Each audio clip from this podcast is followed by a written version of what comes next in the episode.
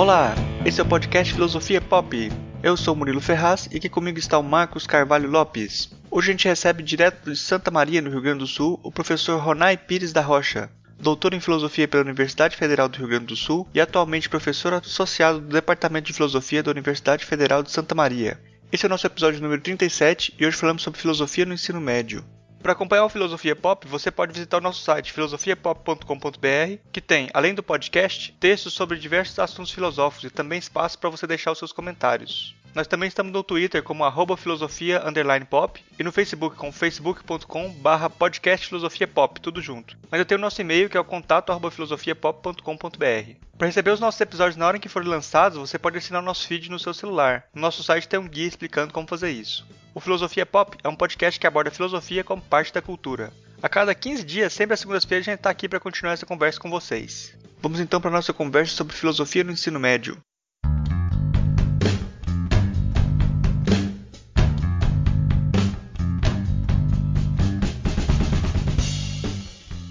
Gente recebe direto de Santa Maria, no Rio Grande do Sul, o professor Ronai Pires da Rocha. Ele é doutor em filosofia pela Universidade Federal do Rio Grande do Sul e atualmente é professor associado do Departamento de Filosofia na Universidade Federal de Santa Maria. Eu gostaria de pedir para você se apresentar aí, para quem não te conhece, falar sobre, sobre você, sobre o seu trabalho. Uh, bem, você já disse, eu sou professor de filosofia aqui em Santa Maria, no Rio Grande do Sul, faz 40 anos, eu comecei minha carreira em 1976 aqui, andei um pouco por aqui, por ali, e já faz mais ou menos. Na verdade, assim, desde que eu. Minha, minha paixão por, por esses temas de ensino de filosofia vem desde o momento que eu fiz meu estágio, é uma coisa muito antiga, e.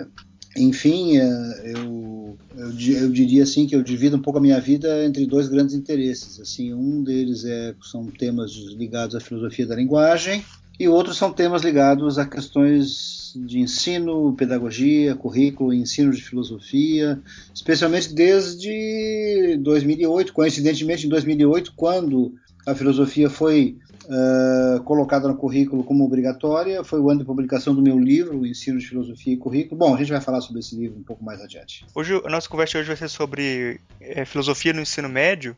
Eu gostaria de começar perguntando para o Ronai, é, por que ensinar filosofia no ensino médio? Uau! É uma pergunta bem fácil. Essa é a pergunta, essa é a pergunta no momento de um milhão de reais, assim, né? Quando se discute a questão da obrigatoriedade ou não de filosofia, essa pergunta está valendo, acho que um milhão de reais. Né? Bom, eu acho o seguinte, eu, quando eu, eu, eu me vi diante dessa questão, eu escolhi um caminho que, do qual eu não me arrependo, que é o seguinte: eu acho que no, no currículo do ensino médio, quando bem pensado, quando bem planejado e tal, se ele não tiver uma disciplina como filosofia, ele é um currículo é, pobre. Ele é um currículo que se empobrece muito, porque a minha, a minha defesa, digamos assim, a razão pela qual se deve ter filosofia no currículo, na verdade, ela não está assim tão ligada como tradicionalmente se faz a essa questão de que a filosofia é a grande disciplina para promover a questão do pensamento crítico, porque a rigor uh, a promoção do pensamento crítico é uma responsabilidade de todas as áreas de conhecimento, de todas as disciplinas. Não há ninguém que esteja possa estar fora desse compromisso, né? Então, digamos assim, eh, se isso é verdadeiro para todas as disciplinas, o meu desafio foi o de pensar qual seria uma contribuição ainda mais específica para a disciplina de filosofia, né? E foi aí que eu cheguei à proposta e as propostas que eu formulei no, no livro e a abordagem que eu tenho defendido, que é a seguinte, basicamente, né? É, todas as disciplinas e todas as atividades escolares, todas as experiências que um adolescente tem quando está na escola, todas essas disciplinas, experiências e situações que ele vive, elas têm uma dimensão reflexiva que é natural, que é, é característica dessas disciplinas e experiências. Né? E nem sempre, raramente, o professor daquela área é capaz de desenvolver a bom termo, levar a bom termo a, a, essa dimensão reflexiva da, da, das atividades humanas. Ora, acontece que esse é exatamente o nosso negócio. A, o negócio do filósofo é promover, é trazer para a discussão é, os aspectos reflexivos da vida humana onde quer que eles insistam. É, ter uma espécie assim de capacidade de pensamento crítico é algo que é, é, é completamente geral e, e, depende. Por exemplo, assim, é possível que alguém tenha pensamento crítico se não conhecer nada de biologia? ele vai ser levado no bico por qualquer conversa fiada.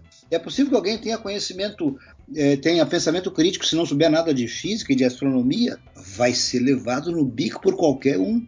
Então a, a, a, é, é preciso que se reconheça que, assim como na física e na química e na biologia você tem essas dimensões reflexivas, elas existem também, claro, na sociologia e na história. Ora, a única disciplina cujo negócio, por princípio, é examinar essa dimensão reflexiva da vida humana é a nossa. E foi por aí, digamos, é por aí que eu venho defendendo assim, essa, esse caminho alternativo para se compreender por que, que é que uma escola que não tem a disciplina de filosofia, tudo bem, ela vai lá, ela dá conta do seu recado, mas ela vai dar conta do seu recado de uma forma mais pobre, né? Não tão rica assim, ela vai, como que, de certa maneira, prejudicar um, uma expectativa e quase que um direito de aprendizagem do adolescente. Professor, é, é, continuando com as perguntas também valiosas, essa também.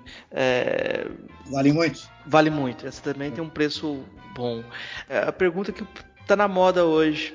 É, a nova MP, ela tira a, a filosofia do, como disciplina do currículo e, e, como a gente avalia a situação da filosofia dentro da legislação é, atual? Então, Marcos, é, hoje, hoje é o dia 31 de outubro. Eu estou falando com vocês aí no dia 31 de outubro de 2016. A MP está em discussão, Uh, o seu texto não é suficientemente claro para a gente bater o martelo numa direção ou noutra. No entanto, o que nós temos são declarações de, do relator, declarações de uma autoridade no próprio Ministério, a professora Maria Helena Guimarães, e elas sim estão dando a entender uh, uma preferência do relator e dessas autoridades para que a filosofia seja colocada na nova proposta, na MP, como uma, um conteúdo é, obrigatório, enfim, porém a ser tratado, a ser desenvolvido de forma transversal e não como uma disciplina específica. É isso que hoje, no 31 de outubro, a gente está conseguindo, digamos assim, perceber como um movimento subterrâneo, né, nessa discussão. Ou seja, eu diria que nesse momento não há garantias, né, por essas por declarações públicas que essas pessoas têm feito, né, para a imprensa, realmente nós não temos a, a, a, garantia que nós tínhamos antes da presença obrigatória, ela, ela está em risco, né? Isso é verdade. É, é, é por aí assim que está acontecendo. E, e o que está sendo proposto, né? Está sendo proposto nesse mesmo nível, assim, meio subterrâneo, meio, meio subterrâneo. Quer dizer, subterrâneo não, estão, estão dizendo claramente isso na imprensa. Está né? uh, sendo proposto a sua presença como atividade e como conteúdo transversal. Ora, uh, isso significa que, então, a, a, presença de um número de horas com um espaço e um tempo específico, ela terminaria a ser assim. Né? Então, o quadro é bem preocupante mesmo, comparado com o que nós temos hoje. Nessa é, ideia de tirar as horas de filosofia específica para filosofia do, da grade, né, de, de ter uma uhum, disciplina uhum. específica, muita Sim. gente faz a defesa de manter a filosofia como uma espécie de reserva de mercado. Sim. E a pessoa fala, ah, mas os professores vão ficar desempregados e tal. Eu, eu acho, eu particularmente acho essa uma ideia um pouco difícil de manter, né? Tipo, mas assim, o que, que o senhor pensa sobre isso? De... Tipo assim, fazer uma defesa, é, manter filosofia por uma questão de corporação? É, eu, eu, acho que não faz muito sentido, né? Só, por, só porque. Não, não faz nenhum sentido, né? Não faz nenhum sentido. É, isso, é, esse tipo de argumento ele é sempre subordinado a algum argumento de natureza substantiva, né? Não pode existir um argumento desse, dessa natureza, a menos que ele tenha uma, um núcleo substantivo defendendo eles.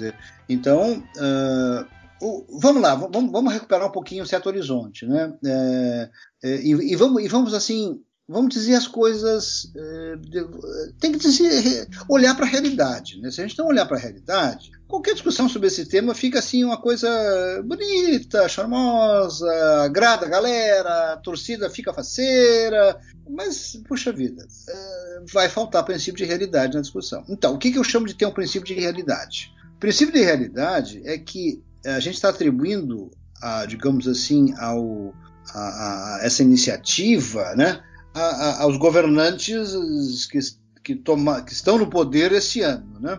As pessoas não podem esquecer, nós não podemos esquecer que o presidente Dilma, em 2014, fez uma declaração pública completamente queixosa e clara e disse claramente o seguinte: olha, o currículo não pode um currículo assim com 12 disciplinas, era assim, por exemplo, sociologia, filosofia.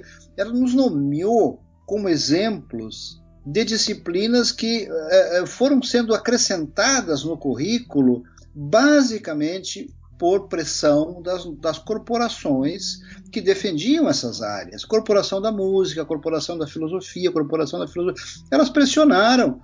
É, aqui nesse momento, assim, para efeito dessa, dessa conversa, uh, o que importa é o seguinte: houve um, houve um lobby realmente. Quem é, que, quem é que pode negar isso? Né?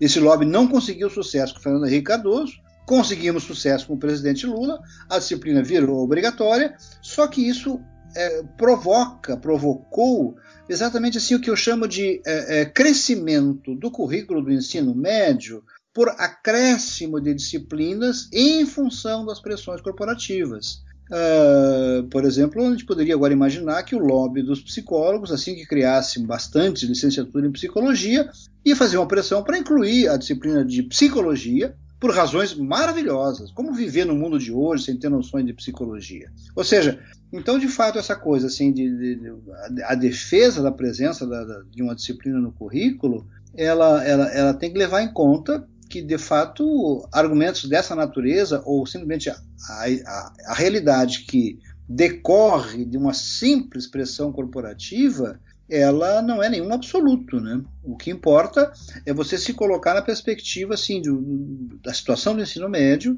e o que, que nós devemos fazer para que ele saia do buraco em que ele está metido, né? do nó que está criado. É, é, é, aí, falando de princípio de realidade, professor, eu vou uhum. Puxar para minha realidade enquanto alguém que cursou filosofia e com a expectativa de que quando eu, fazia filosofia tinha essa expectativa de que a disciplina se tornasse obrigatória. Sim. E ela não se tornou, e quando não se tornou, eu fiquei. É, terminei o curso sem um horizonte de emprego. Fui dar aula de é, história, outras disciplinas, né? Fui dar aula no ensino médio de história das disciplinas. Em tempo de formação? Eu, eu, eu terminei em 2000. 2000, perfeito. É, só que tem uma coisa interessante. Eu dei aula no, no Cefet uhum. de história uhum. e dei aula depois nos ensinos médios estaduais. É, no Cefet, eu tinha carga horária semanal de 8 horas uhum. é, em História. Uhum. E aí, é, eu acho que todas as disciplinas no, no, no Cefet tinham essa carga horária semanal. Então, mas a filosofia ficava ela era uma disciplina que existia só um ano, no segundo ano existia filosofia na época, uhum. mas com a mesma carga horária de outras disciplinas, com a mesma carga horária de história, de física, etc. Então uhum. tinha carga horária boa, era oito horas, uh, se eu não me engano era oito horas, então quatro aulas semanais, né? Quatro uhum. aulas semanais, para ser mais preciso, quatro aulas semanais. E e aí, quando eu trabalhei no Cefet, foi uma boa dobradinha, porque apesar da minha formação em filosofia, em, em filosofia eu dava uhum. aula de história e puxava muita coisa para filosofia. Uhum. E o professor de filosofia foi calçado com isso, e era um ótimo professor de filosofia, uhum. e ele tinha tempo para ministrar a disciplina, porque ele tinha quatro horas semanais, né?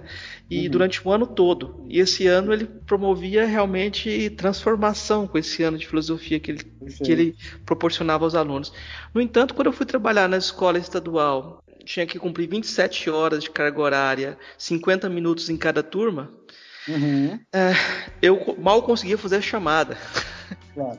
Uhum. E não tinha sequência nenhuma. Eu não conseguia, nem me esforçava muito para aprender o nome dos alunos, uhum. porque eu não ia conseguir 27 turmas com 40 alunos em cada turma.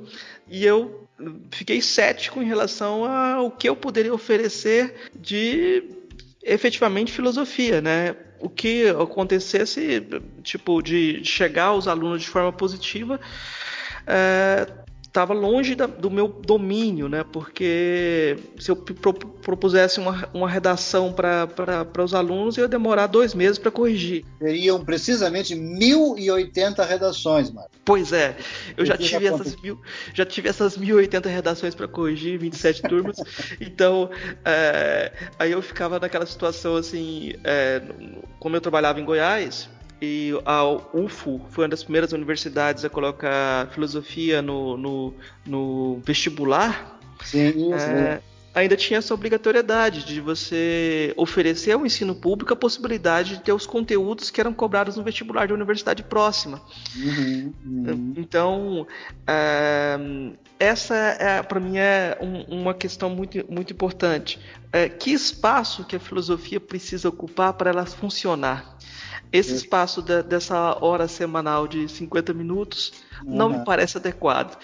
Né? Uh, por outro lado, o, o Murilo foi meu aluno na, na história, né? Sim, é, sim. É, quando eu dava aula de história, ele tinha as aulas de filosofia também com outro professor. Eu acho que assim, nessa dobradinha, funcionou muito. E eu, não, eu, não, eu, eu fico com, com essa. É, deixo essa questão para o senhor, com a sua experiência. O que, que o senhor acha desse lugar? Qual uhum. carga horária que seria necessária para isso funcionar? Tá. Agora fiquei com uma curiosidade, Marcos. Com relação à, filosofia no vestibular nessa época, que tipo de conteúdo a UFU cobrava? A, a UFO cobrava uma história da filosofia muito. É, muito fechada. Então, às vezes, você sabia que alguns termos não eram os mais corretos, mas você tinha que é, ensinar o que era socializável, né? Perfeito, entendo, entendo. Por, por Bom, então, exemplo. Então é legal começar por. Ah, sim. Por exemplo, então, um exemplo assim, uh, alguns manuais de filosofia antigos, eu acho que hoje não mais fazem isso, falava Platão é idealista. Sim. Platão não pode ser idealista. A gente sabe de filosofia, Platão. A única coisa que ele pode, não pode ser é idealista. Uhum, então, uhum.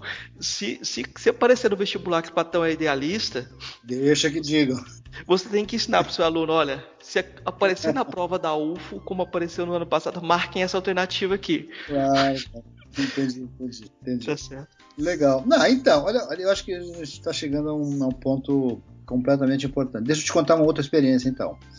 Nós introduzimos filosofia no vestibular aqui em Santa Maria em 2005. Nós começamos com filosofia no vestibular, ok? Portanto, antes da obrigatoriedade de filosofia na, na, no país, né? Olha só o que aconteceu. Em primeiro lugar, como o nosso vestibular aqui ele atinge, a universidade tem, nós temos, sei lá, quase 35 mil alunos, a gente atinge muito aqui, a nossa região de abrangência é muito grande. O que, que aconteceu? Já antes, o Rio Grande do Sul tem uma, uma, tradição assim de presença de filosofia no ensino médio, eh, como eu sempre gosto de dizer assim, eh, eu tive filosofia em 1967, 68, 69 no, na, na escola Manuel Ribas. A ditadura militar nunca conseguiu tirar a filosofia da minha escola, nunca. Desde 1964 até hoje, essa escola tem filosofia por uma questão de tradição nossa aqui, né, da região. Então, é, porque a, a, o que a, a reforma do ensino fez na época foi dizer assim: se vocês quiserem ter filosofia, tenham, mas é problema de vocês, nós não, não é obrigado. Né? Então não era proibido, é que não era obrigado. Muito bem. Então nós tínhamos uma tradição aqui de uma certa presença. Em 2005 introduzimos filosofia no vestibular. Só que no programa, nosso programa não absolutamente não tinha nada de história da filosofia. Era um programa de problemas filosóficos, de questões filosóficas. E então a ênfase não era em nenhum tipo de manual pré-fabricado que existia aí. A ênfase era no domínio de um, de um conjunto mínimo de conceitos muito básicos de filosofia, de conceitos de natureza instrumental em filosofia, que, portanto, eh, não permitiam. Ah, eu gostei da palavra que tu usaste aí.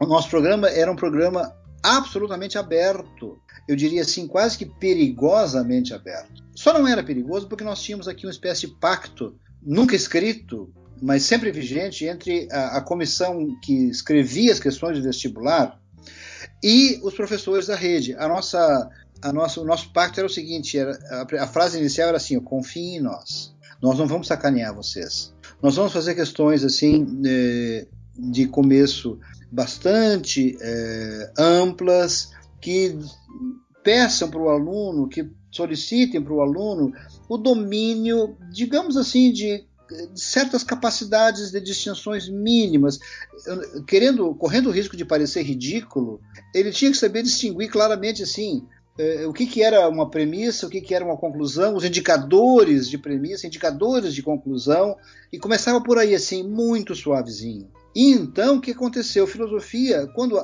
quando surgiu a obrigatoriedade do ensino de filosofia, a notícia era a seguinte: Santa Maria já tinha filosofia há muito tempo no ensino médio, com, por exemplo, conteúdos que de longe praticamente nenhum manual trata. Por exemplo, nós temos aqui uma forte presença de, de conceitos básicos de semiótica. Eu não entendo como é que alguém pode querer entender o mundo contemporâneo se não tiver algumas noções fundamentais de semiótica. Ora, tu sabes muito bem, tu estudaste filosofia, semiótica é uma coisa que às vezes os cursos de graduação sequer tratam, não, não cuidam disso. E então, quando tu me pergunta assim, qual é o que espaço a filosofia deve ocupar na escola, eu divido essa questão do espaço em dois aspectos. Em primeiro lugar, nós temos que definir conteúdos que sejam relevantes para um adolescente no ensino médio, ponto, acabou. O que nós estudamos na universidade, nas licenciaturas, não tem nada que ver com isso, às vezes. É, é, uma, é, uma, é, é, outro mundo. O mundo do adolescente tem uma outra dinâmica, tem uma outra, um outro tipo de interesse. Nós não podemos achar que simplesmente o, o conteúdo e o espaço de conceitos da filosofia no ensino médio é uma espécie de diluição daquilo que nós fazemos na universidade. Então, essa é a primeira. A outra é a questão do espaço enquanto, digamos assim, tempo escolar. De fato, aí tu tem toda razão. É, nós estamos passando por uma fase, digamos assim, ainda muito difícil, porque uh, a nossa presença ela está uh, vinculada a essa dinâmica de, de, de, uma carga horária, 50 minutos para uma turma e assim por diante. E isso não é, não ajuda. Se a isso for somado, você ter que fazer resuminhos de Platão de Aristóteles, e depois de Kant, e depois de não sei de. Bom, aí o caos, né? Aí realmente não vai. O que, que eu, o que, que eu digo para mim mesmo em termos de consolo num, diante de uma questão como essa? É que quando filosofia surgiu no currículo em 2008, praticamente nós éramos, nós somos, né, até hoje, um grupo de profissionais que nunca levou muito a sério me, me, me permite dizer isso, levou muito a sério, digamos assim, os problemas de uma recontextualização da filosofia para o ensino médio, problemas de didática e assim por diante. Nós estamos apenas começando um caminho e esse começo vai estar cheio de, de, de, de digamos assim, de de situações que deixam muito a desejar. E uma delas é essa forma da gente é, resolver a questão do, do, tempo escolar. Mas aí é que surge a conversa da dona Dilma. A dona Dilma diz o seguinte: como é que pode ter uma escola com 12, 13 disciplinas obrigatórias? Onde, de onde é que sai a hora para isso? Qual é então a tendência natural de um governante? Infelizmente é pensar assim: quem sabe os últimos que chegaram serão os primeiros a desembarcar. É um pouco essa lógica, foi a lógica que a Dilma usou, é a lógica que o governo atual está usando. As últimas disciplinas que entraram serão as primeiras a serem desembarcadas. Ora, essa lógica, ela, ela, ela dá por, ela toma por, por correto e natural que o currículo do ensino médio, em primeiro lugar, é uma questão de acréscimo de disciplinas, umas depois das outras. Se o tempo é uma, um, um, as quatro horas de uma manhã ou as quatro horas de uma tarde, vai resultar esse tipo de situação praticamente caótica e que eu diria assim, não seria melhor então concentrar num ano só é, uma carga horária um pouco maior e um pouco mais bem desenvolvida do que essa, esse simulacro de três anos? Porque acima de tudo não se trata de, de resolver o nosso problema, e sim ter presente a, é, é, a, questão da qualidade da experiência escolar do adolescente, né? Nessa, nessa parte também de uma de, da forma, né, de como fazer, fazer o ensino de filosofia no ensino médio, uhum. tem também a parte do currículo, né? Como é que como é que você viu a, a, um currículo único nacional para filosofia no ensino médio? Assim, essa ideia é possível? É desejável? Olha, é, tem pontos de estrangulamento. No caso da área de filosofia, a tua questão é, é, maravilhosa, sim, mas eh, vamos conversar quase uma hora sobre ela. Né?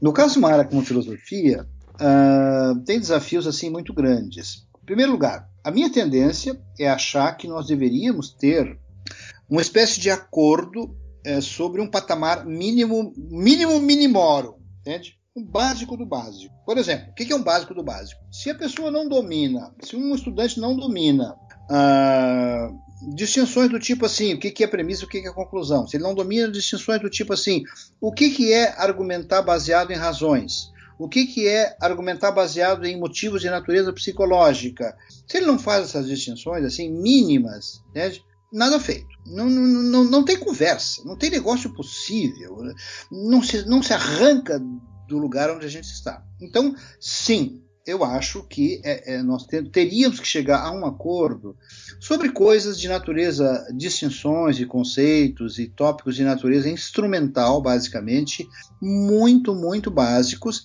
que deveriam estar presentes em qualquer currículo de filosofia do ensino médio, do IAPOC ao Chauí.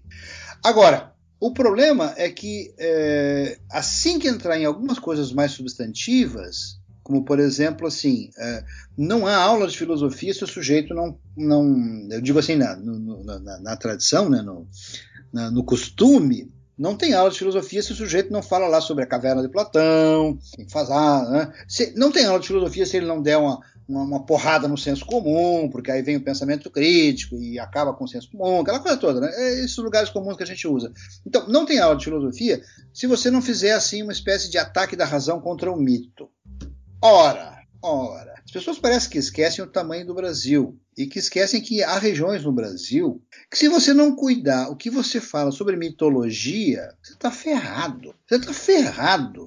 Porque você vai ter uh, uh, uh, grupos de pessoas assim que vêm de experiências culturais nas quais a noção de mitologia tem um, um peso e uma importância muito diferentes daqui do Sul Maravilha, entende? Então, assim que entra em tópicos de história da filosofia, certos tópicos mais substantivos, de fato, nós temos que deixar uma ampla margem de, de escolha e de, digamos assim, de, de determinação para as comunidades de educadores regionais. Isso é um, é um tema muito delicado na nossa área, uh, por mais universal que ela seja, é preciso que tenha uma sensibilidade para que certos temas não sejam. Você não tem como, como é, nivelar né, é, a educação brasileira no sentido assim de que todos nós, todos os estados, todas as regiões têm o mesmo tipo de background, têm o mesmo tipo de, de plano de referência de fundo, né, para você às vezes tratar de certos temas.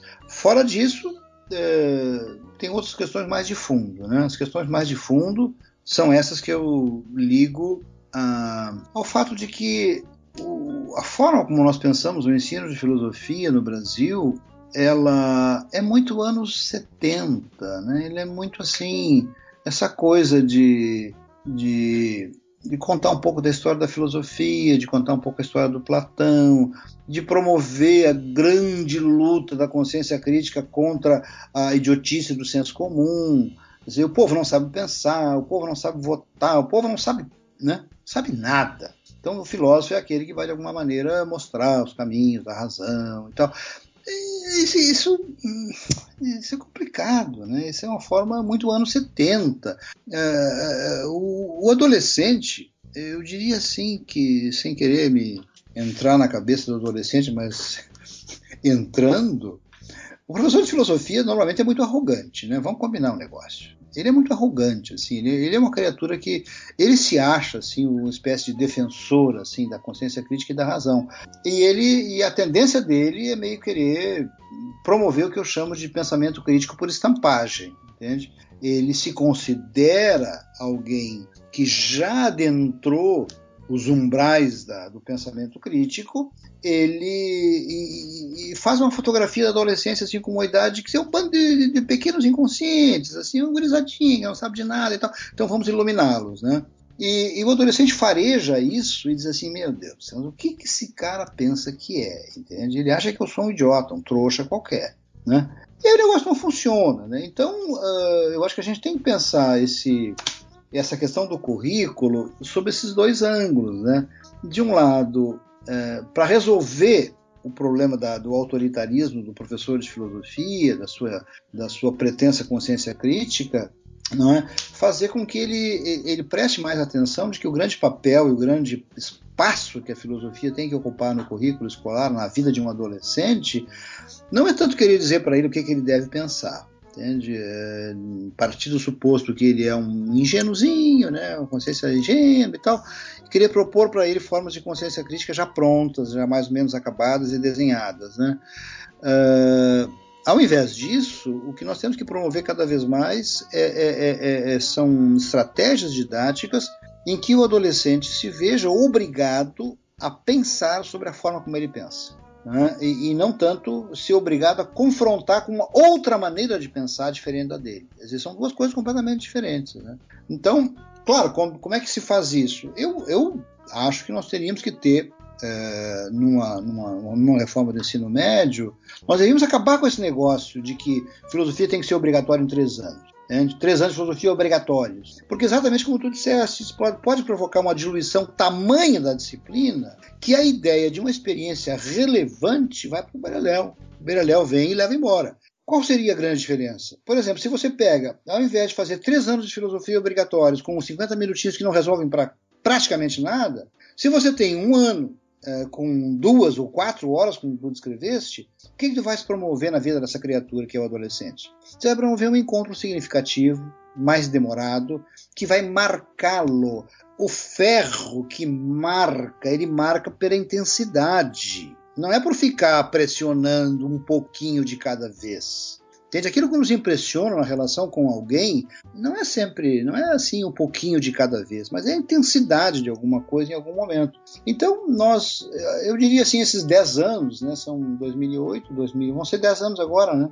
Vão fazer 10 anos de presença de Aliás, a gente arrisca não fazer os 10 anos, né? 2016, 2008 anos. É, esses 10 anos, eu acho que o que nós tínhamos que fazer, assim, uma grande falta que eu acho que a gente faz, é fazer um balanço do que aconteceu né, nesse período para a gente pensar uma outra maneira de, de, trabalhar. É curioso assim que o professor é, que com que eu trabalhei no Cefet, hoje o IFE, é o Euclides Paradeda, ele é gaúcho, né? Então uhum. ele teve essa formação no sul de uma tradição de ensino de filosofia. E nos outros lugares, em Goiás mesmo, eu via que não havia essa tradição. Uhum. Então havia um espaço e ainda há um espaço para que o professor saia do, da universidade e fale: agora eu vou para a minha turma de ensino médio, eu vou ensiná-los a pensar. Uhum. E a pessoa propõe as teses que ela nunca teve espaço para propor na academia. Uhum. dentro da sala de ensino médio. Eu acho que uma distinção muito interessante que você propõe é a distinção entre é, primeira pessoa, perspectiva de primeira pessoa e perspectiva de terceira pessoa. Eu queria que você comentasse um pouco sobre isso, que eu acho que isso vai, vai na direção de, de pensar a filosofia como socialização. Então, é, eu propus, eu tenho, eu tenho feito essa proposta de distinção entre é, pensar o ensino de filosofia em primeira pessoa e pensar o ensino de filosofia é, a partir da perspectiva de terceira pessoa. O que, que é isso? O que, que eu quero dizer com isso? A perspectiva de primeira pessoa é assim: eu, né, eu, o nós, a comunidade dos filósofos, uh, entrando na sala de aula, entrando no currículo, com o espaço de experiência que nós temos. É preciso essa distinção, né? É preciso que fique claro que o que nós somos capazes de fazer no currículo do ensino médio é, é possível a partir de um certo espaço de experiências de natureza filosófica e pedagógica. Então nós temos que nos perguntar quais são, quais foram, quais têm sido esse espaço de experiências de natureza curricular e pedagógica da filosofia. E eu acho que não é preciso pensar muito para a gente se dar conta de que elas são relativamente é, modestas. Elas são pequenas, a filosofia não era obrigatória. Nós não nos dedicávamos a pensar o ensino de filosofia, nós, eu digo a comunidade filosófica. Uh, nós não tínhamos, nunca tivemos uma sociedade brasileira de ensino de filosofia, até hoje não existe isso. Então, o que, que nós podíamos fazer quando subitamente, e as nossas energias, voltando atrás, as nossas energias, a gente colocou, tipo assim, vamos fazer força para que a disciplina seja obrigatória. Uma vez sendo obrigatória, aí criou-se a seguinte situação: ok, e agora vamos fazer o quê? Como nós vamos ocupar esse espaço? Ora, nós ocupamos esse espaço basicamente da forma como a gente sabia até então dois ou três manuais apenas razoáveis, né? que eram manuais que faziam uma espécie assim de apresentação de temas mais ou menos tradicionais da história da filosofia, da comunidade filosófica, mas com uma base muito, muito frágil em termos de estudos de psicologia da adolescência, em termos das conexões da filosofia dentro de um currículo escolar, né, na presença de outras disciplinas. Então nós chegamos na escola em 2008 mais ou menos como os reis magos chegaram diante do, do, do presépio. Cada um trouxe o seu presente sem se perguntar o que, que o outro rei trazia. E vinha e trazia, olha, o que eu sei fazer é isso aqui, o que eu tenho para te dar é isso aqui. Só que o currículo escolar, né, o currículo escolar, ele não é a soma, a simples justaposição do trabalho de cada indivíduo. Um currículo escolar assim concebido, eu, eu digo assim que é feito a partir do princípio do presépio. Cada professor, no isolamento da sua salinha de trabalho, pensa o que seria melhor para o aluno, planeja e realiza isso. E se isso tiver algo a ver com aquilo que está sendo feito antes e depois da aula dele, ai que bom, que sorte do aluno. Se isso não tiver nada a ver com nada que está sendo feito nem antes nem depois, ah, que pena, azar do aluno. Ou seja, o currículo escolar não é simplesmente uma, uma, uma, uma, um processo que deva e possa acontecer razoavelmente a partir da justa posição de pequenas vontades. É preciso um trabalho de planejamento coletivo. Ora, a perspectiva de terceira pessoa surge nesse momento. É quando você tem que descrever o que você faz, não a partir dos teus interesses pessoais, você tipo assim, sem querer fazer nenhum tipo de brincadeira pesada aqui, eu queria escolher assim, tipo assim, deixa eu falar de um, de um autor que eu gosto, assim, né? Tá, eu, eu, eu sei lá, eu gosto de Wittgenstein. Então eu vou fazer o seguinte: eu vou falar sobre Wittgenstein, vou dar aulas baseadas em Wittgenstein, pensando nas ideias de Wittgenstein, e vou falar, e é isso que eu vou fazer, ponto, porque é o que eu gosto. Eu poderia ter escolhido Nietzsche, ou Deleuze, ou Foucault, e eu vou lá e faço o que eu gosto. Porque foi o que eu aprendi a fazer, é o que eu sei fazer. Essa é a perspectiva de primeira pessoa. Cada um faz o que gosta. E como eu gosto muito de lembrar daquela música do Aldir Blanc, né, tem um versinho que diz assim: quando cada um faz o que gosta, o casamento é uma bosta. Desculpa o palavrão. Não pode, o currículo não é isso, gente. Então, o que é a perspectiva da terceira pessoa? É você pensar assim: ei, tudo bem que eu gosto de Wittgenstein, ou de Foucault, de Deleuze, mas caramba, eu estou diante de 30 adolescentes e aí a parada vira, o jogo é outro. Eu tenho que pensar não o que é bom para mim, não o que eu gosto de fazer, mas o que é que faz sentido neste momento. Então eu tenho que estudar um pouquinho de sociologia, eu tenho que estudar um pouquinho de adolescência, eu tenho que estudar muita coisa e principalmente eu tenho que perceber assim, quais são quais, qual é o horizonte de expectativas dessa gurizada, qual é o espaço de experiências curricular dele em outras disciplinas. Ou seja, eu não posso ficar fazendo o que eu bem entendo, falando, sei lá, eu, quero falar sobre, sei lá, né, de qualquer assunto lá do, do, autor que eu gosto, enquanto que naquela, naquele momento, na disciplina de história ou geografia e tal, entende? A bola está rolando numa outra direção. Puxa vida, por, por que eu não me reúno com essas pessoas, pessoal da história, da geografia e das outras disciplinas, e tento pensar alguma coisa que tenha uma certa integração? Isso significa o meu deslocamento do espaço de primeira pessoa para ver a minha disciplina agora funcionando num contexto.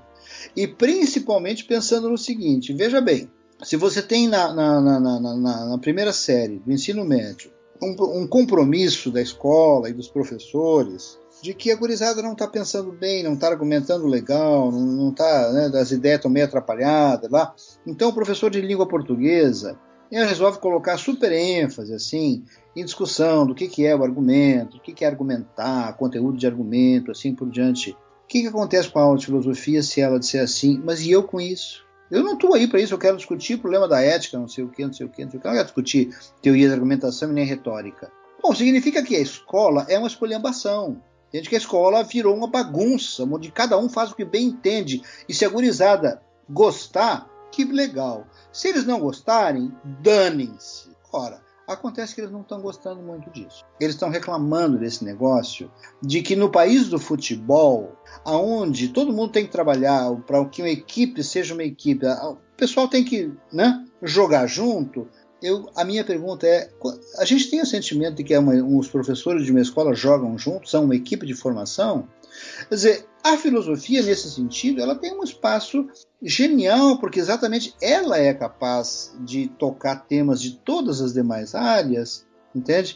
E, e desde que, claro, a gente se prepare para isso. E nesse sentido é que ela é, tem essa espécie de, de, de, lugar especial no currículo. Não dá para comparar. Eu sinto muito assim, não, não quero dizer um negócio assim, tipo assim, nós é nós e o resto não sei o que, né? Mas, poxa vida, a disciplina de filosofia, é, é, é a, a, área de filosofia, o conhecimento filosófico, a filosofia, ela é uma disciplina sui generis. Isso quer dizer o seguinte, ela não pode ser comparada com todas as demais, com nenhuma das outras, num sentido uh, trivial da expressão. Desse sui generis não é assim que a gente seja melhor que ninguém, nós não somos melhor que ninguém, né? uh, mas nós somos diferentes. Então, nós temos uma capacidade de trabalho de, de, de, fazer essa espécie de resgate, de reflexão sobre o espaço reflexivo da experiência humana e, portanto, das disciplinas, que nenhuma outra tem. Isso significa, então, que nós temos que nos deslocar exatamente para essa espécie de nos ver, né, de ver o trabalho do filósofo, o trabalho do professor de filosofia, em terceira pessoa. Né, ver a, a, a porque isso fertilizaria, eu tenho defendido muito essa espécie de inversão de perspectiva, né? porque isso fertiliza a nossa presença, eu acho. Eu não sei, essa é uma distinção complicada, algumas vezes eu apresento isso, as pessoas reclamam que eu estou. Uh, teve alguém que me disse assim, mas isso aí não está defendendo uma coisa assim de, de, de a gente se ver meio de fora, ou escola sem partido, sei lá. Isso às vezes dá umas confusões difíceis, assim, eu não tenho entendido às vezes alguns argumentos contra o que eu chamo de um simples é, processo de você ver-se, entende? Pelo olhar do aluno, ver-se pelo olhar da equipe escolar, para que a gente deixe de ser assim tão autista, entende? Eu acho que o professor de filosofia às vezes é um cara meio autista na escola. Ele resolveu que ele vai falar de Nietzsche e dane-se o mundo, entende? Ah, não dá, assim não pode. Aí nessa, nessa fala sua que você falou sobre a visão da filosofia, parece que muito é, interdisciplinar e transdisciplinar também, né? Que é, veria todas as, as disciplinas é, faria, tipo, como se fosse uma, uma alquimia, uma, uma união entre elas, assim. Aí uma provocação assim que acho que até seria feita para as pessoas que não não seriam a favor de ter uma filosofia no, no ensino médio de, de, dizer que os professores das outras áreas também eles não seriam tão competentes quanto alguém da filosofia para questionar os próprios pressupostos deles. É, eu costumo dizer o seguinte, assim, olha, o professor de, de matemática, ele Claro, eu vou te colocar agora um exemplo assim que funciona muito mais quando a gente está pensando até no ensino fundamental, né? Mas no ensino médio é legal também isso. Um professor de matemática é alguém que está preocupado em, em, que o seu aluno ele tenha proficiência no domínio de operações de matemática, né? que ele saiba realizar operações de matemática. Né? É, suponha que, por alguma razão, é, um aluno é, tem uma curiosidade assim sobre, afinal, que diabo de coisas é uma operação ou que diabo de coisas é um número. Ora, é evidente que eu jamais vou ser melhor matemático, mais competente em operações de matemática, se eu tiver estudos de filosofia da matemática sobre o que é um número, se o número é uma, é uma operação de iteração, se é uma entidade ideal, que diabo de coisa é um número, né? Então, uh, eu não vou ser mais melhor matemático assim se eu tiver alguma proficiência em filosofia da matemática. O que eu tenho tentado dizer é o seguinte: é que se o aluno fizer essa pergunta para um professor de matemática, professor, me diga uma coisa, o senhor disse aí que diabo de coisa, o que é um número mesmo, entende? O senhor disse que o número é uma abstração, mas então o que é uma abstração? O professor de matemática, nesse momento, ele pode dizer assim, Olha, o meu negócio é o seguinte: o meu negócio é ensinar matemática. Se quer estudar filosofia da matemática, pergunta para o teu professor de filosofia. Aí, digamos que ele vai lá e chega para o professor de filosofia e diz assim: Ah, professor, é o seguinte, tem uma discussão sobre qual é, afinal, o ser mesmo de certas coisas, assim, o ser da sereia, o ser de Deus, o ser dos números, que diabo de coisa é esse ser, essa, que diabo de coisa é abstração? Aí o professor, por quê? Porque essas perguntas surgiram, né? Da aula de matemática. Elas surgiram na aula de português, é negócio substantivo, abstrato, não sei o quê, não é concreto. O que, é concreto, caramba? O que, é abstrato, caramba? Aí o professor de português assim, ah, isso aí é muito complicado. Vai lá pergunta o professor de filosofia, entende? Ou então na aula de, de, de artes, entende? É, tem uma discussão lá sobre, afinal de contas, se o gosto é objetivo, se o gosto é subjetivo e tal. O que, que o professor de artes faz? Olha, eu estou aqui para ensinar vocês certos princípios básicos da música, da pintura. Agora, esse negócio de subjetividade do gosto, objetividade do gosto, se a gente, né? Isso é questão de filosofia. O que eu tenho tentado dizer é o seguinte: na escola, que eu gostaria que os meus netos estudassem. Os meus filhos já estudaram, felizmente estudaram em escolas públicas, enfim, se viraram e tal. Na escola pública, eu gostaria que os meus netos estudassem. Eles estão, estão aqui na, do outro lado da porta, né? Impacientes, assim, para conviver mais um pouco com o avô deles. Na escola que eu gostaria que eles estudassem, teria ter professor de filosofia que não desprezasse isso, que não fizesse assim, não, não, não, isso aí não me interessa, eu quero falar sobre, sei lá, né, Schopenhauer, entende? Sobre si, não sei o quê. Quer dizer, na escola que, que, eu, que eu sonho para os meus netos, essas questões que surgem na física, na química, na biologia, na matemática e nas artes, elas seriam acolhidas pelo professor de filosofia seriam tratadas. Ele não ia resolver essas questões, porque essas questões não têm resol... elas não têm solução. Elas têm encaminhamento, elas têm assim uma forma de você qualificá-las um pouco mais e dar um passo adiante e tal. Mas ninguém vai resolver problemas. O que o adolescente está querendo é um espaço de escuta para conversar sobre esses temas que são completamente assim, né, difíceis e complicados. Então é por isso que eu, suge eu sugeri no meu livro, o ensino de filosofia e currículo, a ideia de que é, sem prejuízo de questões completamente típicas é, e, e, muito próprias da filosofia, a gente prestasse atenção em questões que eu chamaria assim de uh, que ocupam um espaço que eu chamo de da, da transversalidade pedestre. Um exemplo assim bem objetivo para não ficar dúvida, né? A noção de lei, a noção de norma. Ora, depende da área que você está falando, se é linguística, se é direito, se é comportamento social, se é etiqueta, ou se é física ou biologia, a noção de lei, a palavra lei é usada em todas elas. Agora, o que isso quer dizer em cada uma dessas áreas tem diferenças substantivas. Ora, quem é que ajuda um adolescente a pensar sobre isso? Né? É exatamente o professor de filosofia. Olha, aqui estão os dois. Essa é a Lúcia. É, então, meu pé está aqui, sabe por quê que meu pé está aqui, Lúcia? Porque eu estou conversando com essa pessoa aqui e ele tá, meu pé está descansando um pouco. A Lúcia tem dois anos e meio e ela fica perguntando, ela quer saber o porquê, entende? Tava dormindo? Não, não estava dormindo, estou conversando com meu amigo aqui. Ela tem dois anos e meio e ela quer saber o porquê das coisas. E isso vai indo aos cinco, aos oito.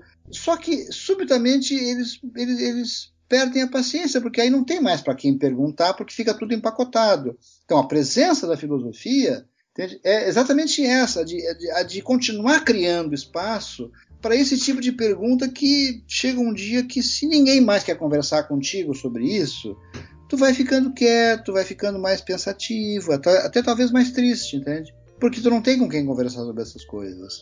E isso surge em qualquer cantinho da experiência humana, né? em qualquer lugar, assim, tá, tá aparecendo isso.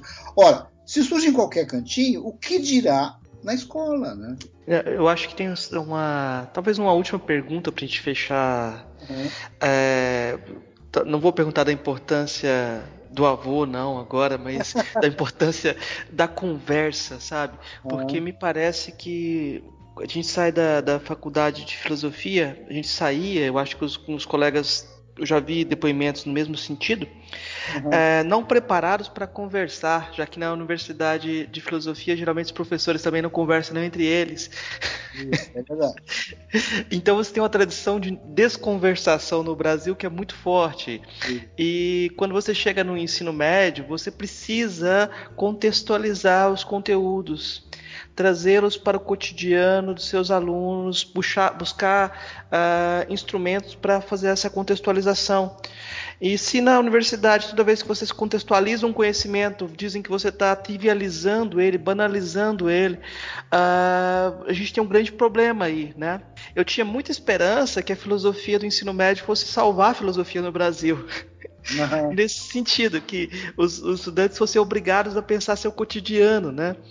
É, eu queria que você comentasse um pouco sobre isso, essa dificuldade que me parece geral é, e me parece é, institucionalizada. Se você boicota seu aluno na possibilidade de pensar o cotidiano, eu estou pensando aqui num filósofo que a gente tem um comum apreço, tipo, Stanley Cavell seria impossível no Brasil na academia.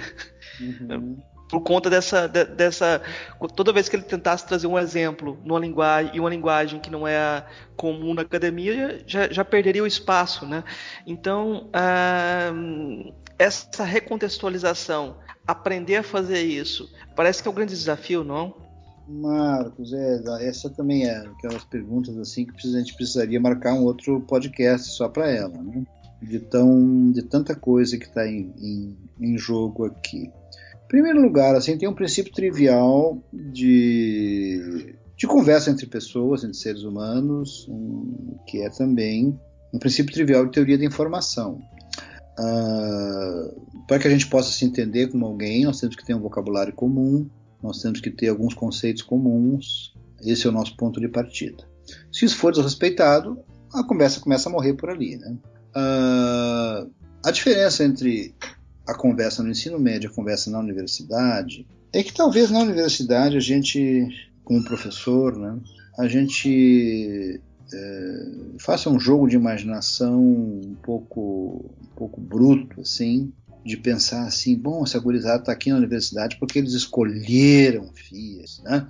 Então você já começa assim a jogar um pouco mais pesado, a, né, a supor muita, muito mais coisas, ou talvez você queira separar mais rapidamente né, o joio e o trigo na tua cabeça e tal. Então, Uh, acho que há problemas de contextualização na universidade e outros no ensino médio. Em qualquer um deles, no entanto, sim, é, é preciso que haja uma espécie de princípio pedagógico de que nós precisamos uh, ter elementos, uh, né, conceitos, expressões significantes em comum para começar a conversa. Uh, a questão mais grave me parece ser a seguinte: no ensino superior, na universidade, a, o pessoal fez 18 anos, em princípio, né? Hoje, é complicado, porque o gurizada está entrando com 16, né? Então, digamos assim, eles seriam maiores de idade, responsáveis por si mesmos e deixaram a adolescência para trás. E, tipo assim, a ideia é danem-se, se virem, informem-se. Né? Então, você joga mais pesado. Uh, e digamos você impõe ritmos assim muito fortes né é, é, que eles tenham que acompanhar. Ora na medida em que a gente começa a falar sobre a questão do ensino médio em primeiro lugar talvez a, a palavra trivialização ela seja tão recorrente porque a gente continua insistindo que o eixo do ensino do currículo de filosofia no ensino médio seja história da filosofia. Praticamente todos os manuais que o MEC distribui, os livros e tal, eles têm sempre essa espécie de grande eixo. E é normal, é, é de se esperar, que quando você vai é, resumir, tipo assim, vamos resumir Hegel, dar uma aula sobre Hegel para o ensino médio, você vai trivializar, não tem como, né? Você tem que, né? Você vai, você vai ter que usar a palavra espírito, aí você vai ter que dizer que a palavra espírito não quer dizer espírito, né? Espírito, assim, assim e tal. Bom, aí começou a complicar tudo, fica um, um, é um negócio muito complicado. Então começa aí. Provavelmente, uh, partes das acusações de trivialização surgem por, por essa opção nossa de prefer, preferencialidade pela história da filosofia. Nós temos que inverter um pouco isso. A história da filosofia tem que ser, no ensino médio, um grande elemento de enriquecimento, um grande fator de digamos assim, de riqueza para o pensamento humano, mas ele não pode ser o eixo, porque senão vira uma coisa meio, meio literária, literária e tem que ser trivializada, não, não há opção. Né? Então, uh, uma das, uma das, no processo de recontextualização da filosofia no ensino médio, outro desafio que nós temos é o seguinte: é entender o risco que nós corremos com o que eu chamo de uh, produção de pensamento crítico por estampagem. Eu vou te contar um episódio, assim, nós estamos chegando meio no final assim, do teu tempo, né?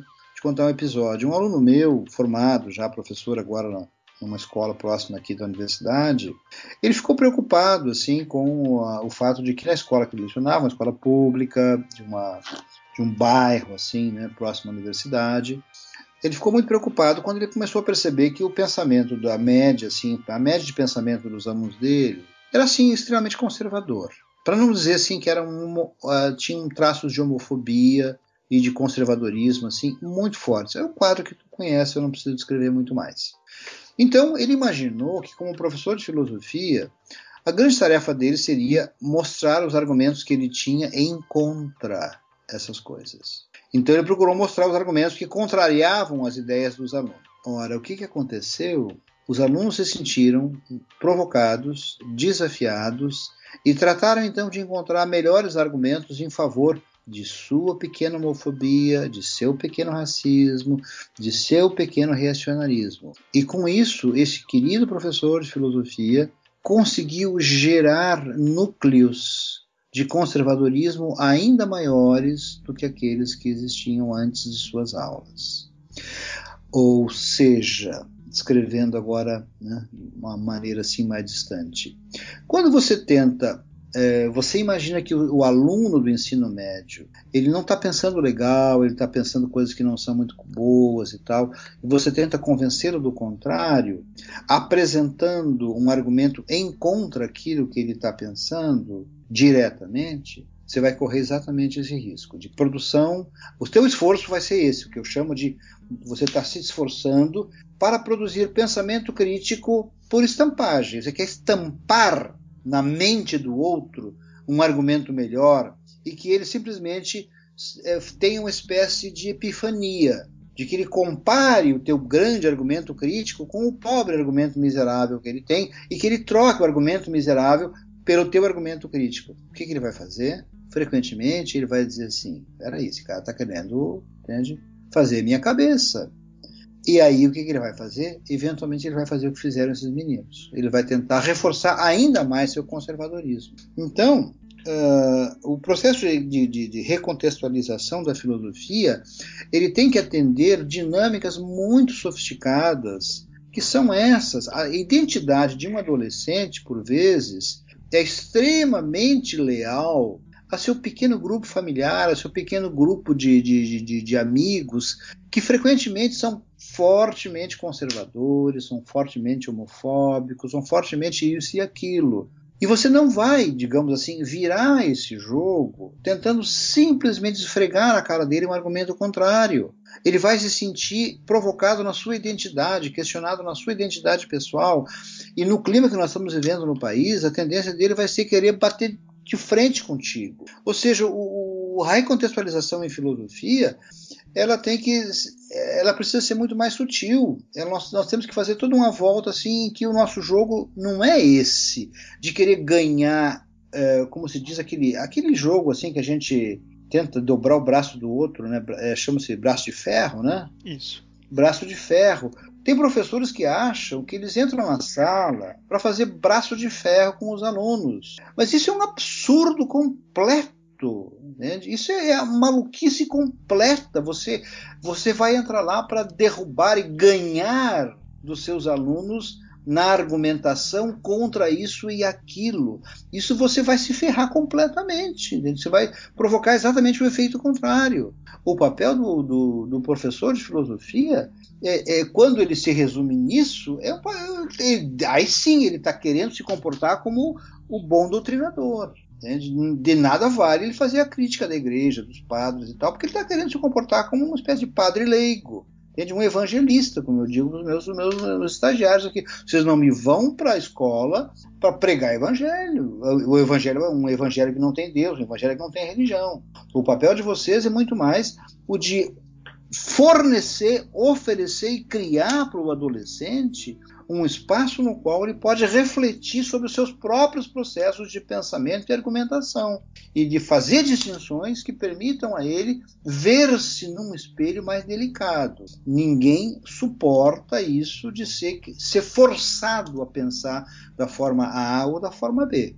E então, uh, uh, uh, dizendo isso, o que, é que eu estou te dizendo? Eu estou sugerindo, de alguma maneira, é que o nosso trabalho, Marcos e Murilo, como professores de filosofia, é como, digamos, pessoas que têm que pensar o ensino de filosofia, ele está recém começando. Nós temos muita coisa para fazer. É o que você estava falando aí, acho que cabe bem a pergunta nessa, nessa ideia, né? Porque Exatamente. Parece que vai para um sentido assim de, de, dessa, dessa ideia da escola sem partido.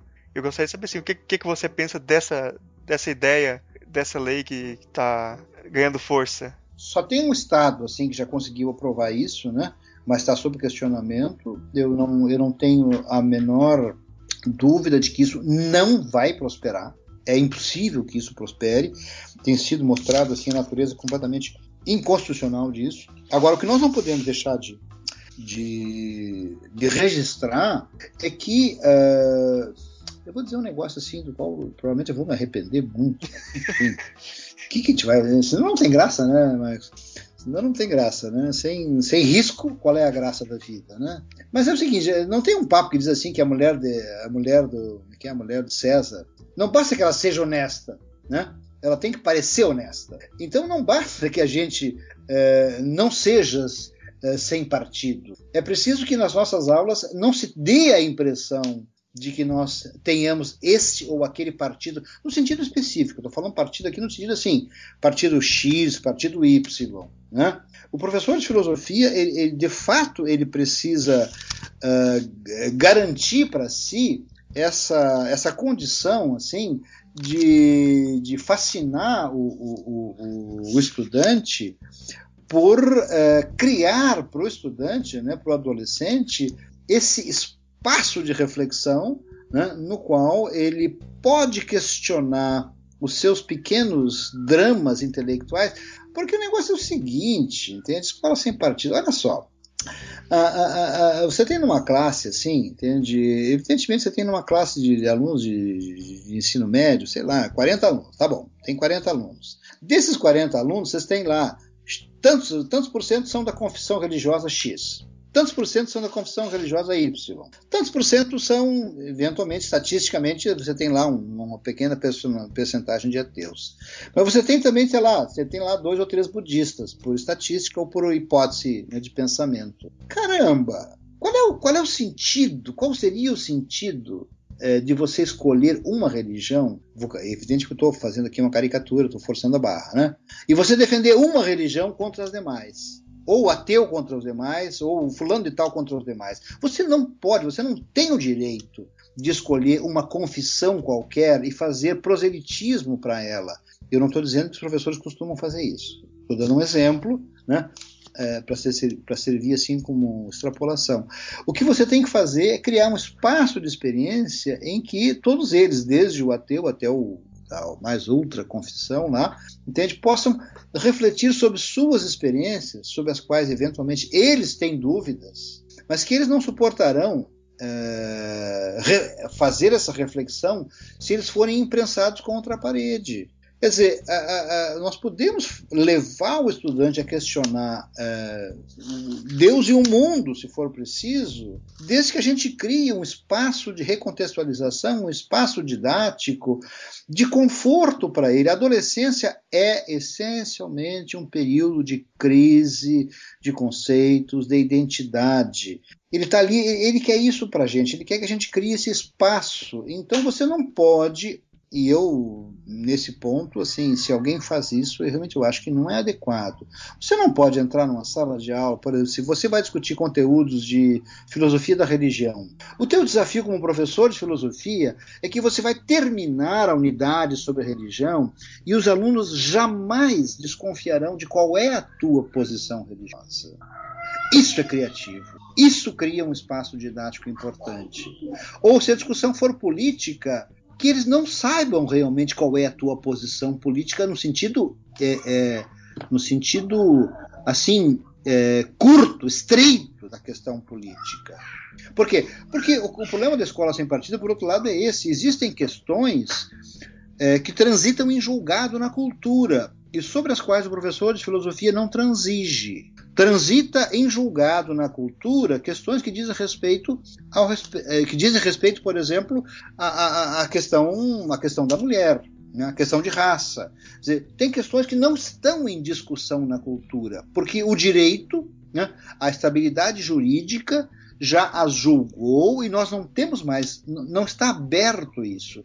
A única coisa em aberto é o espaço de crescimento de um adolescente que eventualmente foi criado por um pai machista, por uma mãe subserviente ao machismo do pai que produziu um adolescente machista, uma criança machista. Essa criança não teve um espaço na família para pensar sobre isso. Agora, a cultura e a nossa, a nossa cultura, a nossa legislação já transitou isso em julgado. Agora, como professor, o meu papel não é de esfregar na cara de um adolescente esse trânsito em julgado, e sim criar didaticamente o espaço que ele precisa para fazer o trânsito dessa pequena particularidade da família, do seu grupo de amiguinhos, que são todos eles machistinhas e homofóbicos, para um espaço que a cultura já criou, onde isso está num outro nível. Então, nesse sentido, é que eu acho que nós temos que lutar contra essas idiotices, tipo escola sem partido, mas tentando compreender realmente é, é, o, o, o complexo que está em jogo nessa discussão. Bom, quer acrescentar mais alguma coisa, Marcos? Não, acho que se a gente for, for, for esticando, tem muita corda para esticar. Né? tem, tem muita coisa. Né? É, é, não, é, o papo, esse assunto sempre rende muito. Então, um, só uma coisa que eu acho que é muito importante, assim, eu acho que a gente não colocou nos textos do senhor, eu sempre encontro isso. Uhum. É uma crítica a essa perspectiva, tem uma perspectiva sobre. Uma perspectiva de crítica da crítica do ensino de filosofia que acaba colocando toda a escola como muito ruim. Uhum. Os professores são muito bons e as escolas são muito ruins. Uhum. E, e, e, e, não, não tem uma perspectiva reformista, assim. Parece que é. tudo oprime o professor e ele acaba funcionando contra a escola, né? Uhum. Queria que você comentasse um, um pouco sobre isso, né? É, eu, eu posso te dizer, né, eu estudei a minha vida inteira em escola pública. Os meus filhos estudaram em escola pública, para não te mentir, a minha filha, o último ano do ensino médio, ela, ela fez uma escola é, particular. E, e eu acho assim que a escola, a escola pública, né? É um espaço assim imprescindível no mundo em que nós vivemos, mas ela passou por uma experiência de expansão que trouxe a ela realmente dificuldades assim do ponto de vista de sua qualidade, né? Então nós temos que somar forças assim no sentido de se dar conta disso, de que uh, nenhuma defesa isso para mim sempre foi um drama, assim, né? Nenhuma defesa da escola pública é completa em se eu vejo, se eu matriculo meu filho na escola privada, nenhuma defesa da escola pública é completa se eu continuo matriculando meu, meus netos, né? se eu vejo meus netos numa escola uh, particular. Significa que nós estamos numa fase no Brasil uh, de que nós temos que uh, revisar esse, o que nós dizemos sobre uh, essa espécie assim de drama da escola pública e o drama do professor. Nós temos que fazer uma autocrítica. Eu fiz um, agora fazendo um contando para ti aqui para vocês aqui um pequeno, um pequeno segredo. Eu tenho um livro que eu escrevi agora no começo do ano e que eu espero que venha a ser publicado. Ele tem sido recusado, sim, ele já foi recusado por uma editora pública, porque ele é um livro muito irreverente em relação à pedagogia brasileira, em relação à teoria do currículo brasileiro. As pessoas não gostaram do que eu disse, porque eu tentei colocar um pouco o dedo na moleira dessa discussão. Eu estou tentando ver se agora encontro uma outra, uma outra casa editorial para ele. Espero que eu, que eu consiga isso. E que é exatamente um esforço de fazer essa espécie de reflexão sobre o que tem, o que tem acontecido desde os anos 80 com a escola pública brasileira. Né? Ela tem passado por dificuldades muito grandes, vai continuar sofrendo um bocado, mas tem muita coisa boa também acontecendo, tem muito trabalho bom acontecendo que nós temos que fazer um levantamento, reconhecer e seguir em frente. Beleza, então vamos partir para as indicações então. Ronai, é, eu só eu quero saber se você trouxe alguma indicação de algum material aí para os nossos ouvintes. Qualquer coisa que você quiser indicar, livro ou filme. Uhum. Olha, assim, eu, eu corro o risco de parecer um hum. pequeno, né, um pequeno egocêntrico aqui, mas assim, eu, como eu disse, o meu livro Ensino de Filosofia e Currículo foi publicado pela Vozes, pela editora Vozes, em 2008, esgotou, vendeu toda a edição. Ele está agora em segunda edição pela Universidade Federal de Santa Maria. Eu acho que é um livro que vem encontrando assim uma boa repercussão junto a, a, a leitores assim que estão né, reconhecendo a importância desse livro. Filme, filme, filme. Eu só tenho um, um filme assim que sempre me ocorre, né? Chama-se Feitiço do Tempo, Bill Murray. Né? É, é um livro assim sobre é, o fato de que nós temos que uma reflexão sobre uma coisa meio nietzschiana, assim, a gente ficar preso num dia do tempo, né? Mas ter, por uma rara oportunidade, ter a condição de viver o mesmo dia muitas vezes, até que um dia a gente consegue viver aquele dia de uma maneira perfeita. E eu acho que como a escola é muita rotina, é muita coisa que se repete todo dia, e a gente às vezes tende a fazer as coisas meio assim sem pensar, né? A gente talvez vendo o feitiço do tempo a gente possa se inspirar para voltar cada dia que você entrar numa sala de aula, vê-la como se fosse a primeira vez que você entra numa sala de aula, experimentar as emoções, os receios, assim. Não sei, eu, eu, eu sou, eu tenho, tô com 65 anos, eu poderia estar aposentado já há 15 anos atrás, não me aposento, continuo trabalhando e para mim assim eu preparo cada aula como se fosse, sei lá, a primeira vez que estou entrando em aula, com o mesmo receio. Não foi sempre assim. Eu tive que aprender isso. Me, me custou muito, levei muito tempo para aprender isso. Então eu lembro sempre desse filme Feitiço do Tempo. Marcos trouxe alguma indicação pra gente? Não, eu vou, vou fazer o trabalho de indicar os, os textos do professor Ronai sobre ensino médio que estão no, no, no Academic, Academia Edu, né? Depois a gente coloca o link aí na internet. São textos que uh, são provocativos e vão complementar uh, o livro, porque tem textos da, da palestra, até da, da última Ampof do ensino médio. Perfeito. E vou indicar um outro livro de um autor que a gente não comentou aqui, mas que eu gosto muito, que é o Stanley Cavell.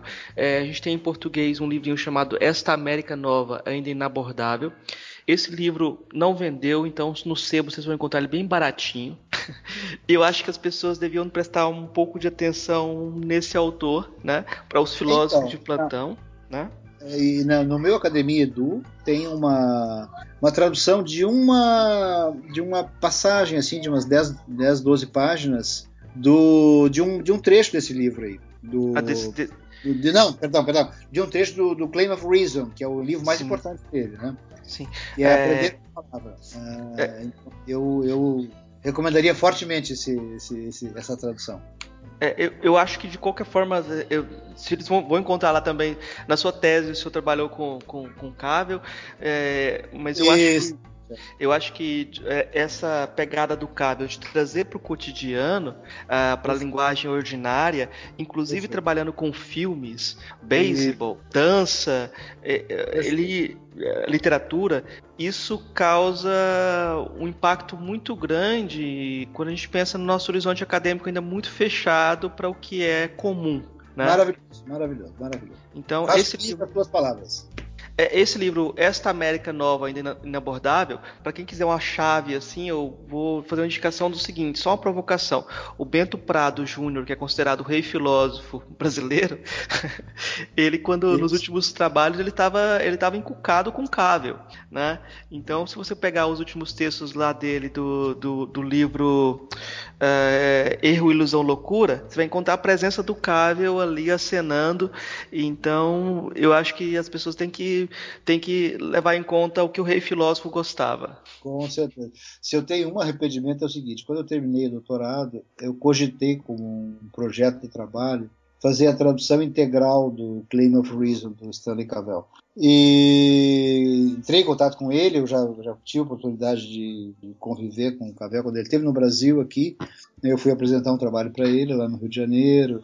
E ele ficou muito contente com a possibilidade de, de uma tradução integral do. É difícil traduzir esse claim of reason, é a voz da razão, digamos assim, né? E... Reivindicação, reivindicação, é, a reivindicação, a pretensão da razão, enfim é bem complicado. Claim em português, até hoje eu não achei uma solução muito boa para isso. Em francês virou Le Voix de la Raison. E, e eu pensei assim, ah, eu vou traduzir. Mas no fim, essa, esses temas de ensino de filosofia, eles me engolfaram de uma maneira tal que por enquanto eu não pude enfrentar ainda. Mas quem sabe eu, enfrento isso de propor uma. Porque ele concordou, ele achou que seria muito legal e tal, eu fiz contato com ele. Mas, enfim, uma pena. Mas tu tens, assim, aí partilhamos uma coisa muito importante, que é exatamente essa, essa, essa admiração pela obra do Stanley Cavell.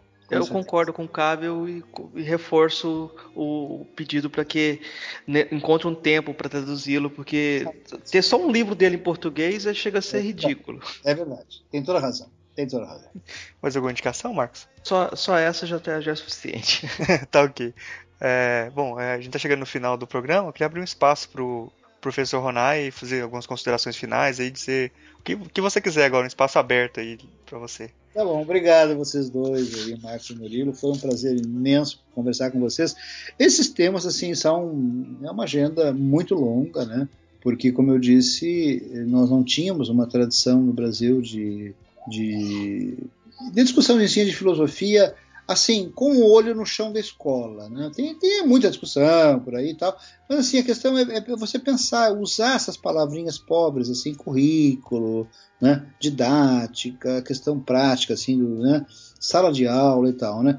A nossa tradução é, tradição assim, é muito pequena, então quando eu vejo pessoal cada vez mais se interessando por isso e, e esse trabalho de vocês aí, Poxa vida, estamos caminhando, né? Vamos lá, vamos nessa. Foi um prazer imenso conversar com vocês. Nossa, o prazer foi nosso. Muito obrigado pela sua presença, por disponibilizar esse tempo aí com a gente. Foi muito legal o papo, foi muito bom mesmo. Obrigado, brigadão aí, muito obrigado. Obrigado a vocês, hein? Obrigado, professor, foi um prazer. Acho que tô, tô, todos nós estamos contentes aqui.